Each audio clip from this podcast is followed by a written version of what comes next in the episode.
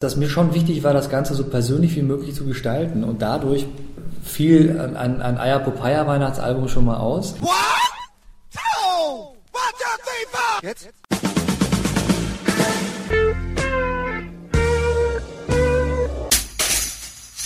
Herzlich willkommen in der Kulturviertelstunde von www.kulturwoche.at und einem Interview mit Till Brönner.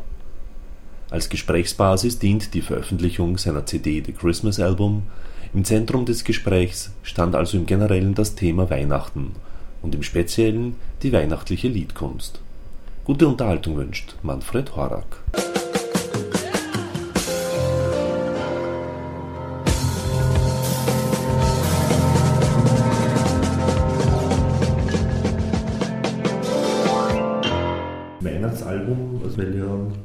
Ja viele amerikanische Weihnachtslieder oben sind. Mhm, mhm. Also in erster Linie, also es gibt ein österreichisches, das Spiele Nacht. es gibt ein englisches, Last Christmas und sonst glaube ich, äh, ja. mir jetzt nicht deutsch ist, nicht glaube ich. Ne? Also All Things End weiß ich jetzt nicht, woher das kommt. Das ist schon Das ist so ein altes irisches Lied, aber auch britisch, ja. nur im weitesten Sinne ein Weihnachtslied. Also, ja, ja, richtig, ja. so wie Moon River auch. Ja. Genau, genau. Ja, das gar nicht. Ja. es ist ja, denke ich, für einen Musiker eines der größten Herausforderungen, ein Weihnachtsalbum zu veröffentlichen. Weil es erstens einmal eklatant viele gibt. Ja. Dann andererseits ist natürlich das Repertoire relativ begrenzt mhm. in einem gewissen Genre, also höchstens mal geht in die katholische oder in genau. die Seite rein. Ja, und das ist natürlich, macht es natürlich schwierig und man hat große Vorbilder. Der Fitzgerald genauso, Chet Baker hat genauso eins gemacht, Elvis Presley, genau. egal wohin man sich wendet. ja, es ist einfach so, dass, dass ähm, ein, ein Weihnachtsalbum, gerade, da sprechen Sie genau den Punkt an, bei der Vielzahl von Alben, denen man sich da gegenüber sieht, ähm, schon per se erstmal schlechte Karten zu haben scheint. Äh, andererseits ist es so, dass, dass die persönlichsten Weihnachtsalben, also die, die wirklich versucht haben, das Ureigene irgendwie des, des Interpreten, der es ja im, im häufigsten Fall dann nur ist, also selten sind es ja wirklich neue Weihnachtslieder, hm, dass, dass, dass, er das, dass dieses Projekt das Ureigenste irgendwie fordert vom, vom Interpreten. Das heißt, seine Version der, ich sag mal, zehn Gebote vorzulesen oder sowas, ja, oder einfach nur, wie ich sage, äh, die, die drei größten Schauspielerstimmen oder, oder, oder, oder, oder Synchronstimmen herzunehmen und, und, und die alle drei das Telefonbuch runterbeten zu lassen oder lesen zu lassen. Äh, das hat seinen Reiz eben darin, dass alles Gleiche vorlesen. Insofern äh, ist das bei Jazzplatten zum Beispiel für mich auch immer so schön, wenn da Standards aufgenommen werden. Nicht, weil es etwa einfallslos wäre, sondern weil, weil ich über die Komposition nicht mehr nachdenken muss. Wenn, wenn sozusagen klar ist, irgendwie, dass, ähm, äh, dass, dass der Weg irgendwie vom Rathausplatz irgendwie zur, zur, äh, äh, zum, zum Musikverein irgendwie der und der ist oder so, dann ist es irgendwie interessant zu sehen, wie die den laufen alle unterschiedlich. Der eine geht den schnell, der andere geht den Umweg, aber, aber wir wissen, wo wir, wo wir losgehen und wissen, wo wir enden. Und das ist, das ist in der Musik ja irgendwie ganz genauso. Und ich kann einen Coltrane viel, viel besser studieren, wenn ich den das gleiche Stück spielen lasse wie Sonny Rollins. Und das haben sie gemacht. Und in dem Augenblick kann man die einfach viel besser vergleichen und, und auch die Fähigkeiten hören. Und und mir war wichtig, äh, gar nicht erst äh, in die Frage einzutauchen oder in, die, in das Umfeld äh, zu kommen, wo ich mir sage, hm, warum, warum nehme ich jetzt als Deutscher nicht so viele deutsche Weihnachtslieder auf? Ich habe ich habe einfach die aufgenommen, wie die mir am besten gefallen. Und da sind, da sind ein paar Deutsche dabei, die finde ich ganz nett. Also so Udo Fröhlich ist ganz schön. Ja, und, und wir haben auch auf der Deluxe-Edition, die noch kommt, irgendwie haben wir äh, zu Bethlehem geboren und, mhm. und, und vom Himmel hoch ist da noch drauf. Ähm, aber nur instrumental. Haben uns aber instrumental, rein instrumental. Äh, haben uns aber äh, auf diesem äh, ersten Album, was da kommt, irgendwie dagegen entschieden. Ähm, äh, aber das hatte, das hatte nur stilistische Gründe, nicht inhaltliche. Also es hätte auch drauf bleiben können und irgendwas anderes fällt raus. Aber wir, wir hatten zu viele ruhige Stücke. Und äh, da haben wir gesagt, okay, dann kommt das eben auf die Deluxe-Edition raus, rauf. Und äh, also insofern ist es, ähm, ist es schon so, dass ich einige schöne Stücke kenne, aber es so persönlich wie möglich halten wollte, meine Geschichte dazu erzählt habe und, und äh, sagen wir mal auch beschrieben habe, warum mir jetzt in jedes einzelne Stück bis zu Moon River oder Nature Boy doch als Weihnachtslied irgendwie, sagen wir mal, im Gedächtnis haften geblieben ist. Mhm. Ja. Was macht für Sie so ein, ein, perfektes Weihnachtslied aus? Also es gibt ja hier einige Beispiele auf dem Album natürlich. Wenn man mal vor, voraussetzt, dass die Fantasie an Weihnachten schon eher irgendwie eine sehnsüchtige ist bei den meisten Menschen, egal ob sie in den Genuss kommen, irgendwie ähm, äh, sozusagen den Himmel auf Erden dann zu erleben irgendwie in der Zeit äh, oder, oder feststellen müssen, irgendwie, hm, ist doch leider irgendwie ziemlich unentspannt dieses Jahr oder klamm, äh, weil es keine Kohle gibt oder, oder, oder weil, weil irgendwer gestorben ist. Also nicht für, nicht für jeden Menschen bedeutet Weihnachten das Gleiche.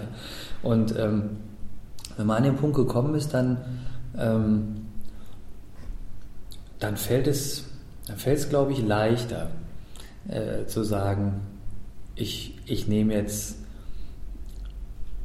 ich jetzt einfach mein Album auf und ich, ich, äh, ich, ich mache vor keiner Stimmung Halt. Also es ist eine Art Gesamt äh, äh, Kunstwerk, will ich, nicht, will ich das nicht nennen, aber es sind, es sind äh, alle Temperaturen irgendwie vertreten eigentlich. Und für den einen ist es halt das und für den anderen ist es irgendwie das. Aber, aber ein Weihnachtsalbum ist, ist äh, für mich auf jeden Fall etwas, was erstmal glamourös klingen soll. Und wenn es dann nicht ähm, so ist, dann ist es wenigstens die Fantasie. Und, und es ist immer viel Fantasie dabei, glaube ich, über Weihnachten. Glamourös, so wie äh, die, die quasi alten Aufnahmen wie äh, Ella Fitzgerald also und, und anderen halt, also die so. Ja, also äh, dieses Ella Wishes You a Merry Christmas ja, ja, ist ein unglaubliches Album, ähm, was, was in seiner ganzen Leichtigkeit äh, nicht zu überbieten ist. Also mhm. es hat mich, äh, das ist vor allen Dingen das, was ich an dem Album so schätze, mhm. ähm, dass es einfach immer mit einem Augenzwinkern um die Ecke kommt und, und nicht dauernd nur Slaybells irgendwie am, am Hüpfen sind. Irgendwie, dann ist auch ein Blues dabei und sie singt irgendwie Merry Christmas Baby oder irgendwie sowas, ja, oder irgendwas. Also das ist im Prinzip irgendwie eine, eine, eine sehr würdevolle, stilsichere ähm, Art und Weise ge geworden, irgendwie, also auf eine Art auch irgendwie, sagen wir mal, direkt und unkompliziert aufgenommen. So. Da, hat, da hat man sich nicht zu viel in den Kopf gemacht, sondern wollte einfach irgendwie den, den eher unterhaltenden, leichten Aspekt von Weihnachten irgendwie in den Vordergrund stellen. Und deswegen ist es auch ein super Album geworden. Wie, wie ging diese Produktion ab? Auch locker? Ähm, locker auf jeden Fall. Ähm, allerdings war es so, dass, ähm, dass man dass, dass mir schon wichtig war, das Ganze so persönlich wie möglich zu gestalten und dadurch fiel ein, ein Ayapopaya-Weihnachtsalbum schon mal aus.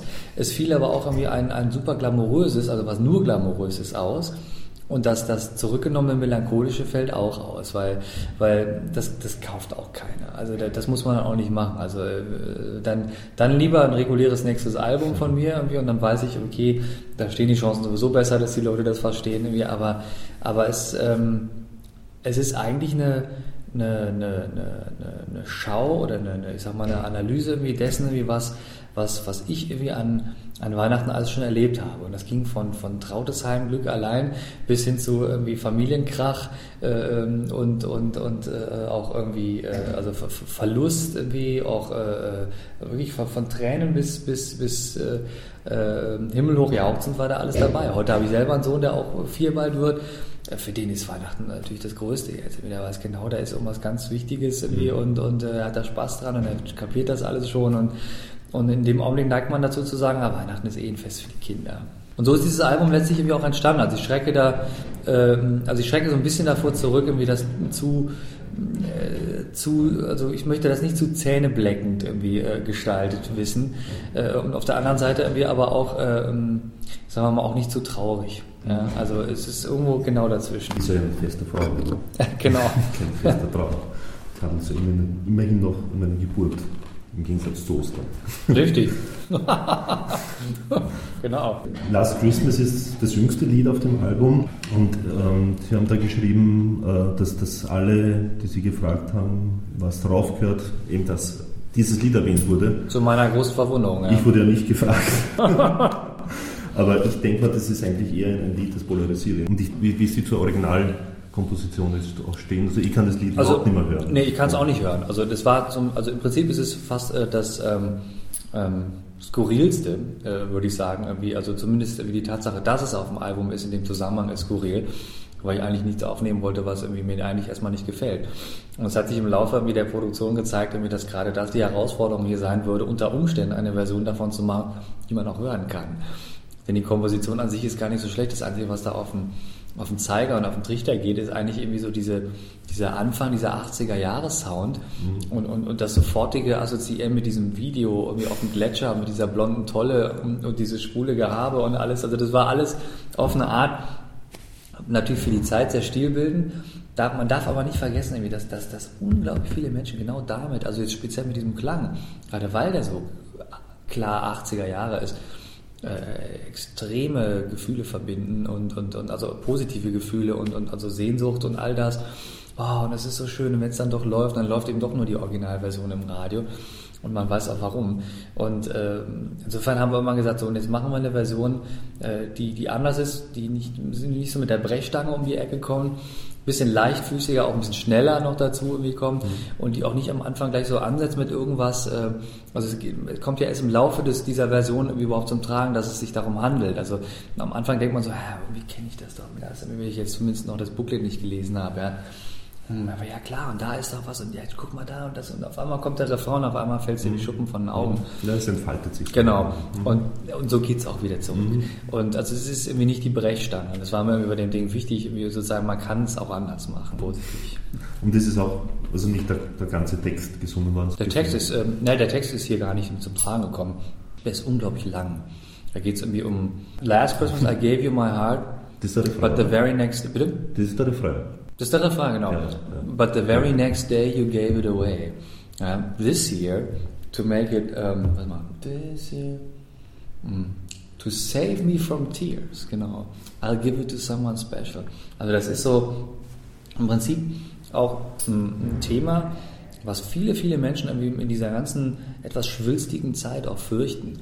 Äh, es gibt die meisten Trennungen finden immer vor Weihnachten statt, weil die Erwartungshaltung sich irgendwie doch offenbar irgendwie bis ins Unermessliche steigert, hm, weil man womöglich schon weiß, wenn man nicht ganz glücklich ist, oh, Jetzt kommt diese ganze Zeit, in der ich irgendwie mich dauernd irgendwie mit jemandem umarmend irgendwie am Tisch irgendwie einfinden muss und dann auch noch Silvester und am Ende wird sie mich vielleicht sogar noch fragen, äh, äh, ja, jetzt war das doch ein tolles Jahr. Im nächsten Jahr müssen wir aber nochmal Folgendes machen und die Leute wollen ihm hundertprozentig aus dem Weg gehen, es sei denn, sie sind glücklich und das ist ja nun jedem zu wünschen.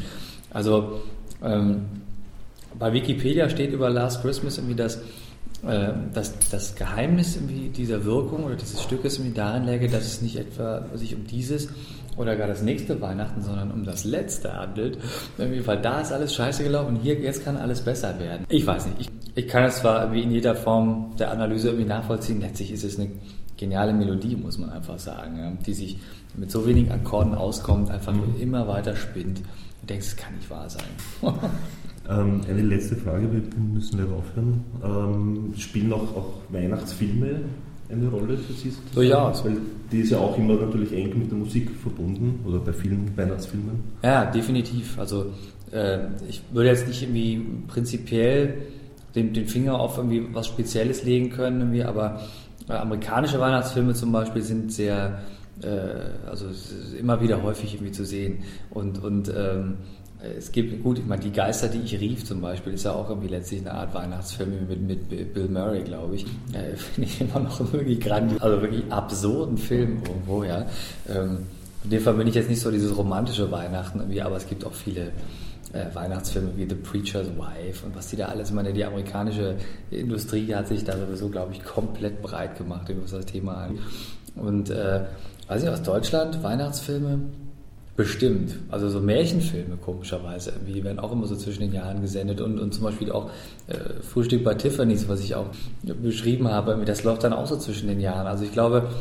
Also für mich ist so ein Film zum Beispiel wie ein Harry Met Genau, weil das eben auch das Fest der Liebe ist, dass in Kinofilmen, egal ob die nun irgendwie kurz vor Weihnachten in die Kinos kommen oder so, aber äh, kommt das in Kinofilmen einfach auch irgendwie, die jetzt zum Beispiel mehrere Jahre immer wieder im Schnellraffer mhm. auch zeigen wollen, kommt der berühmte Schnitt vier Jahre später und dann gehen sie oder an Weihnachten oder selbst irgendwie in Kriminalfilmen ist es so, dass an Weihnachten dann meistens irgendwie noch, wie Clint Eastwood gibt es auch so ein Ding, da, rettet er irgendwie so ein, wie heißt denn das, nicht aus Mangel an Beweisen, sondern ein, ein wahres Versprechen oder irgendwie sowas. Irgendwie sowas. Da verspricht ein Typ, dass er ihn aus dem Knast rausholt, der zum Tode verurteilt ist und schafft das und auf den letzten Meter erleben die dann doch noch Weihnachten und, und Diana Crawl singt im Hintergrund und so. Also mhm. das ist alles.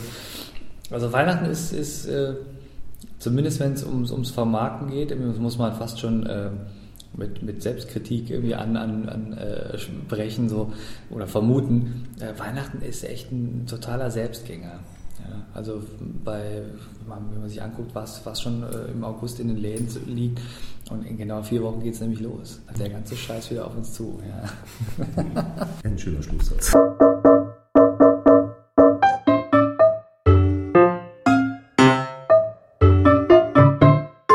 Sind wir auch schon wieder am Ende der Kulturviertelstunde angelangt. Danke fürs Dranbleiben und danke für die Aufmerksamkeit. Bis zum nächsten Mal. Ihr Manfred Horak.